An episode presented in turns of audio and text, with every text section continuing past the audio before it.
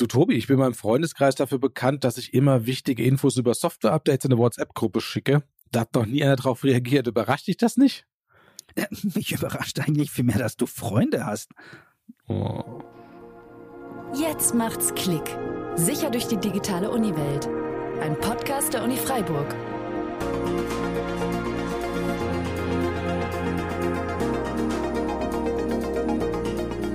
Mit Rüdiger Trost und Tobias Schrödel. Hi Tobi.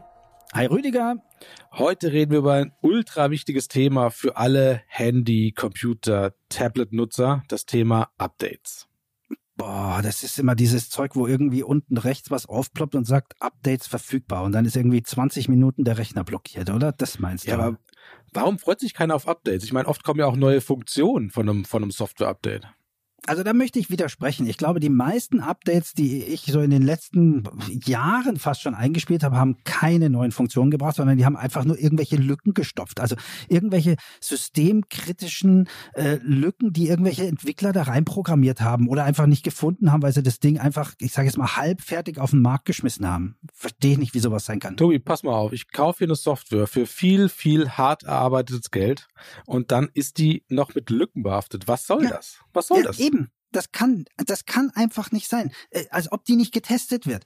Naja, beim Auto würde ich es ja auch nicht annehmen. Stell mal vor, ich kaufe mein Auto und der Verkäufer sagt, hier ist der Schlüssel, schönen Tag noch. Ah, übrigens, wenn mal vorne das linke Rad abfällt, dann kommt es einfach wieder vorbei. Wir schreiben's, äh, wir schrauben es dann wieder drauf. Würde ich im Leben, ich würde dem Vogel zeigen, ob der noch alle Tassen im Schrank hat. Bei Software akzeptieren wir das, dass das Ding irgendwie Lücken hat, die wir regelmäßig einspielen müssen, dass sie abstürzt und so weiter. Ich kapier's eigentlich nicht. Obwohl, ich bin ja auch hm. Softwareentwickler. Das ist halt so, ne? Das, das erklärt wiederum einiges, ja. Also das, äh, das ordnet das Ganze wieder ein bisschen ein. Ich bin nicht an jeder Sicherheitslücke schuld. Nein, definitiv Nein. nicht. Es gibt gute Gründe, warum Software Sicherheitslücken hat, und zwar jede Software. Also ich schätze mal, dass jetzt die klassischen Tools, wie jetzt Microsoft Excel oder Microsoft Word, das sind sehr komplexe Programme und da sind mit Sicherheit noch hunderte, wenn nicht tausende Schwachstellen enthalten, die einfach bis heute nicht erkannt wurden. Und dafür gibt es einen guten Grund.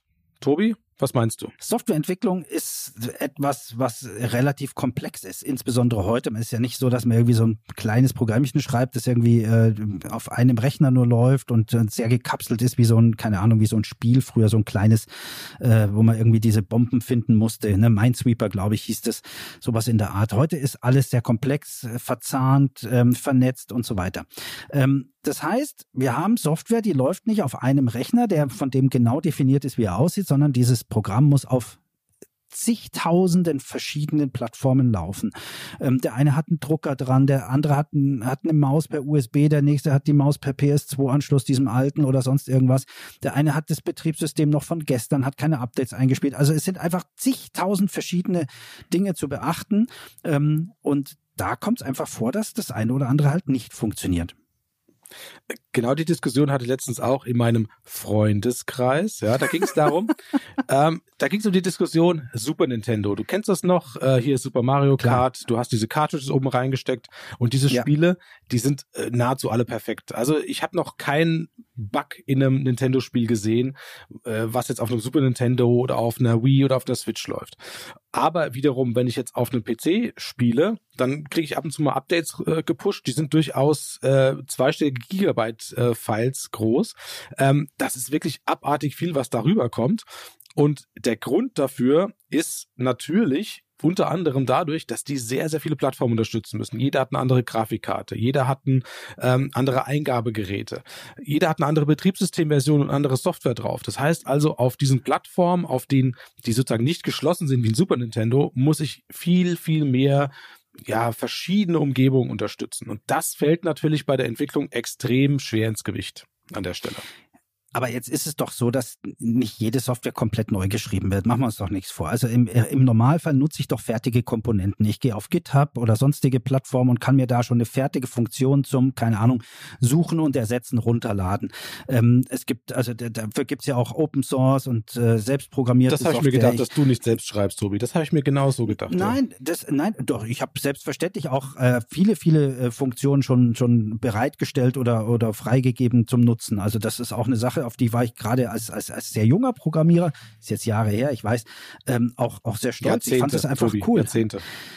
Ja, auch. Ähm, aber es macht ja nichts. Es geht doch da einfach darum, man muss die Sachen nicht alle doppelt erfinden. Und den Fehler, den ich schon gefunden habe, den muss doch ein anderer nicht neu machen und umgekehrt auch. Warum sollte ich, wenn jemand sich mit einer anderen Funktion schon Tage oder Wochen lang beschäftigt hat, ähm, das Ganze neu schreiben, schlechter schreiben und dieselben Fehler nochmal machen? Das heißt, auf sowas kann man zurückgreifen. Nichtsdestotrotz ist die Integration von solchen äh, ähm, ja, Funktionen und Prozeduren halt auch manchmal fehleranfällig, weil ich einfach irgendwie einen Logikfehler mache in meiner Programmierung oder sonst irgendwas. Aber dafür gibt es ja die Möglichkeit, Updates einzuspielen. Das heißt, wie stelle ich denn sicher, dass mein System sicher bleibt? Wenn ich also weiß, ich habe Software und ich weiß, die kann niemals hundertprozentig fehlerfrei sein, dann muss ich mich doch eigentlich nur darum kümmern, regelmäßig Updates einzuspielen, die vom Hersteller kommen. Oder nicht? Ja, das klingt erstmal sehr einfach. Ist es auch heutzutage, weil diese Updates kommen ja alle übers Internet und man hat beliebige Informationskanäle, wo man sich informieren kann, ob es jetzt was Neues gibt zu meiner Software. Man muss es eben nur tun. Und ähm, wenn ich jetzt, sage ich mal, ein Patch nicht einspiele oder nicht einspielen kann oder das nur unregelmäßig mache, dann gibt es natürlich noch andere Schutzmaßnahmen, wie zum Beispiel eine Firewall, äh, die bestimmte Verbindung blockiert oder ein Virenscanner, der auch guckt, dass nichts schadhaft auf mein System kommt. Aber da gibt's auch Grenzen. Und um diese Grenzen mal zu erklären, habe ich ein Beispiel aus der echten Welt mitgebracht. Das ist mein, mhm. mein Lieblings, meine Lieblingsanalogie. Ähm, wir sehen mal das, das Computersystem wie, wie mein Haus. Also du, du bist in einem Haus, da hast du deine Sachen drin. Ähm, ist wichtig, dass da keiner einbricht und du möchtest das absichern von außen. Jetzt sagt dir aber der Hersteller von deiner Haustür, von dem Türschloss, sagt, du, pass mal auf, wir haben hier eine kleine Sicherheitslücke. Und zwar, wenn einer dreimal gegen die Tür klopft, dann springt die auf. Ähm, du kannst es aber ganz leicht lösen, nimmst einen Schraubenzieher und drehst diese Schraube einfach hier ein bisschen fester, dann bist du da äh, sicher vor. So, das heißt, ich als, als Anwender muss tätig werden und diese Schraube anziehen. Das wäre quasi das Patch, was ich einspiele. Wenn ich das nicht mache, dann kann jeder, der dreimal die Tür klopft, reinlaufen. Aber jetzt hätte ich ja in meinem Computersystem, habe ich ja noch meinen mein Virenscanner. Was macht der Virenscanner? Der Virenscanner, den kann ich vielleicht vergleichen mit einem Metalldetektor, der hinter der Tür steht. Der guckt, hey, der Typ, der reinkommt, der hat zumindest mal keine Knarre dabei.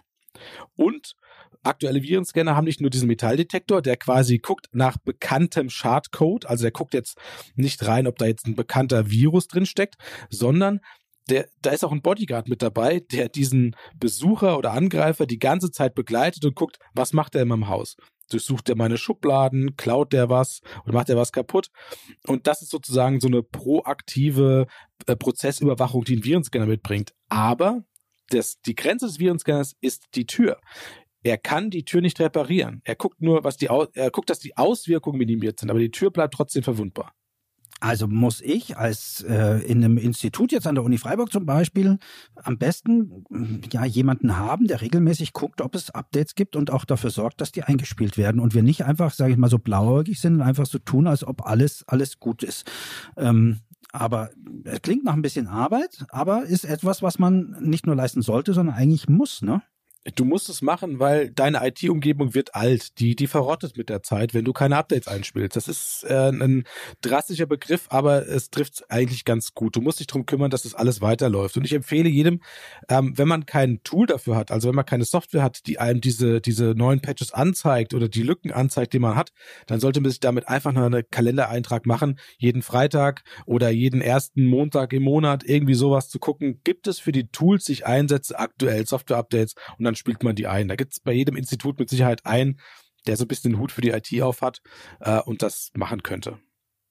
Jetzt ist vielleicht noch was dazu äh, ganz wichtig. Wir vertrauen unserer Software ja auch. Also wir haben auch Software, die wir gar nicht sehen, insbesondere. Also Sachen, die, ich sage jetzt mal, einfach beim Betriebssystem dabei sind oder wie gesagt, die auch gar nicht sichtbar sind, wie so ein, ein Grafikkartentreiber oder sonst irgendwas. Also ähm, worauf ich hinaus will, ist, es gab in letzter Zeit sehr viele Angriffe. Ähm, wenn man mal googelt, zum Beispiel, ist das Stichwort heißt SolarWinds. Da ging es darum, dass jemand über einen Fehler in einer Drittkomponente, also Drittanbieterkomponente, ähm, massenhaft ins, ins Systeme einbrechen konnte, weil man einfach dieser Drittanbieterkomponente äh, vertraut hat und ja, alles gut ansah und die nicht wirklich ausführlich getestet hat. Ähm, Deswegen ist es tatsächlich auch aus meiner Sicht sehr, sehr wichtig, dass man nicht nur mit den Tools, mit denen man tagtäglich zu tun hat, ähm, Updates ja einspielt oder guckt, ob, wir, ob welche verfügbar sind, sondern dass man einfach auch schaut, was ist denn auf meinem System drauf. Ähm, und ich tendiere tatsächlich auch manchmal dazu, dass man sagt, Sachen, die ich gar nicht brauche, die kann man auch tatsächlich löschen. Ähm, die, die muss ich nicht haben. Da muss ich die nämlich auch nicht pflegen und muss mich da nicht um irgendwelche Sicherheitslücken kümmern. Ich höre da oft von der, von der Vogel-Strauß-Strategie, dass man einfach nicht wissen will, welche Lücken man hat. Also man guckt lieber nicht nach, weil dann kriegt man wieder Tickets, die man bearbeiten muss und das ist großer Aufwand. Also äh, besser nicht wissen, was, was Sache ist, ist natürlich sehr kurzfristig gedacht, weil wenn so eine Lücke mal ausgenutzt wird, dann hat man mit Sicherheit ein, ein Vielfaches am Aufwand, äh, den es bedeutet, so ein Patch einzuspielen. Also regelmäßig gucken hilft schon und es ist auch kein, kein Zeichen davon, dass der Admin schlecht ist, wenn da Sicherheitslücke auf dem System sind. Im Gegenteil, wenn er die kennt, dann ist es genau seine Aufgabe. Er kann das nicht verhindern. Software wird Lücken haben, die IT wird löchrig werden. Also zusammengefasst kann man sagen, dass wir damit leben müssen, dass Software und IT-Systeme Lücken haben. Ne? Das wird sich also praktisch kaum vermeiden lassen, auch äh, anhand der Tests, die die Hersteller vornehmen. Also da gibt's ja automatisierte Tests und ich weiß auch, dass die Leute hinsetzen, die versuchen, die Software bewusst kaputt zu machen, indem sie falsche Daten eintippen und ähnliches. Aber ich habe verstanden, ist es so, dass sich das gar nicht vermeiden lässt, dass da die eine oder andere Lücke drin ist. Das heißt, ich habe Sicherheitssysteme, das war dein Beispiel mit der Firewall und äh, dem, dem Virenscanner, aber die sind kein alleiniger Schutz. Ne? Ich muss ein bisschen mehr machen. Genau, und du musst das Patches zeitnah einspielen. Und das ist ein Pflichttermin sozusagen, eine Pflichtaufgabe. Und das zeitnah, das ist eben deswegen, weil Angreifer, wenn jetzt Patches rauskommen, diese Patches anschauen und wissen dann, aha, guck mal hier, im Excel wird hier eine Lücke gefixt und diese Lücke können wir vielleicht irgendwie ausnutzen. Und die werden immer schneller ihre Angriffe daraufhin auszuarbeiten. Deswegen ist es relativ wichtig, ja, schnell die Gegenmaßnahme zu ergreifen. Also was die machen ist, die nehmen quasi den Patch, schauen, was wird für eine Lücke geschlossen und dann sind sie quasi darauf hingewiesen worden, wo eine Lücke Schrägstrich war oder ist, sage ich jetzt mal. Und bei allen diejenigen, die noch keinen Patch eingespielt haben, ist die Lücke ja zwangsläufig noch da und die werden dann bewusst angegriffen, ernsthaft? Ja, so ist das leider. Und bei ja populärer Software ist dieser Zeitraum, bis die Angreifer das gepeilt haben, was um was es geht, ist so bei ein zwei Tagen. Also wow. äh, man hat da relativ wenig Zeit. Also wenn man jetzt einmal im Monat nur schaut, dann hat man schon eine gewisse Übergangszeit, wo man verwundbar ist. Also umso ja öfter man nachschaut, umso besser ist es natürlich am Ende. Ich habe irgendwann mal gelernt und auch das für mich muss ich ehrlich gesagt gestehen äh, auch lange Zeit fortgeführt, dass ich sogenannte Nuller-Updates, also große Updates, wo sich quasi die die Hauptzahl von Version 1 auf 2 ändert und äh, die 2.0 auf den Markt kommt, dass man da noch ein bisschen warten sollte. Ähm, weil es wahrscheinlich kein Update ist, das jetzt wirklich Sicherheitslücken schließt, sondern eher eine Funktions, eine neue Funktion bietet und die wahrscheinlich tatsächlich auch noch Fehler hat, die der Hersteller beim Test noch nicht gefunden hat. Das heißt, da wartet man dann auf die 2.01 oder so? Ja, das ist eine Glaubensfrage. Also ich bin eher der Vertreter, der sagt, spiel die Patches ein, weil der Hersteller hat die Aufgabe, das auch so zu testen, dass auch alles weiterhin funktioniert. Ähm, jede Software wird mal Fehler haben. Das muss man auch jedem Hersteller verzeihen am Ende. Ähm, ich bin eher äh, Fraktion, spiel die Patches ein, wenn sie da sind und warte nicht auf die Version Punkt 1. Ähm, ja, ich bin ganz klarer Meinung schnell einspielen. Also ich muss gestehen, ich tue das auch in der Regel, bloß bei diesen Großupdates, da warte ich vielleicht hin und wieder was. Aber e-, egal, das mache ich vielleicht jetzt zukünftig anders, da hast du mich tatsächlich überzeugt. Aber eins noch, um die, die Zusammenfassung nochmal abzuschließen. Jedes Institut an der Uni Freiburg braucht eigentlich äh, jemanden, eine, eine oder einen, der für Prozesse verantwortlich ist, um Updates einzuspielen. Ne? Oder einfach zu gucken, ob es welche gibt. Also das sollte nicht unter den Tisch gekehrt werden. Ne?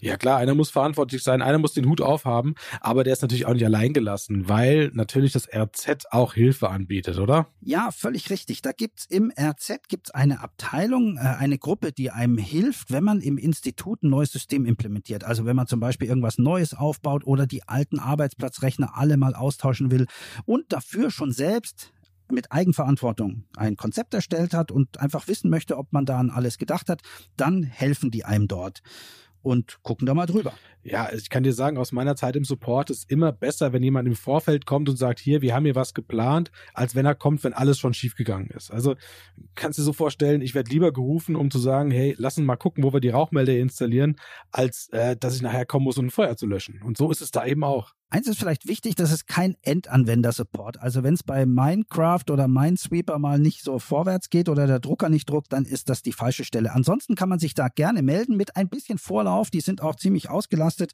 Ähm, Gibt äh, unter zentrale Dienste, Serviceleistung, Beratungsleistung und dann auf Windows-Rechner ähm, gehen oder auch eine Mail schicken und an windows.rz.uni-freiburg.de. Dann gibt's dort eben Hilfe und Unterstützung. Das klingt alles ist sehr gut. Äh, warte, mal, warte mal kurz. Hier. Ah, ich muss ein Update einspielen, Tobi. Sorry. Soll man da jetzt mal eine E-Mail hinschicken? Äh, nee, ich probiere es erstmal selbst. Recht hast du. Danke, Rüdiger. Danke, Tobi.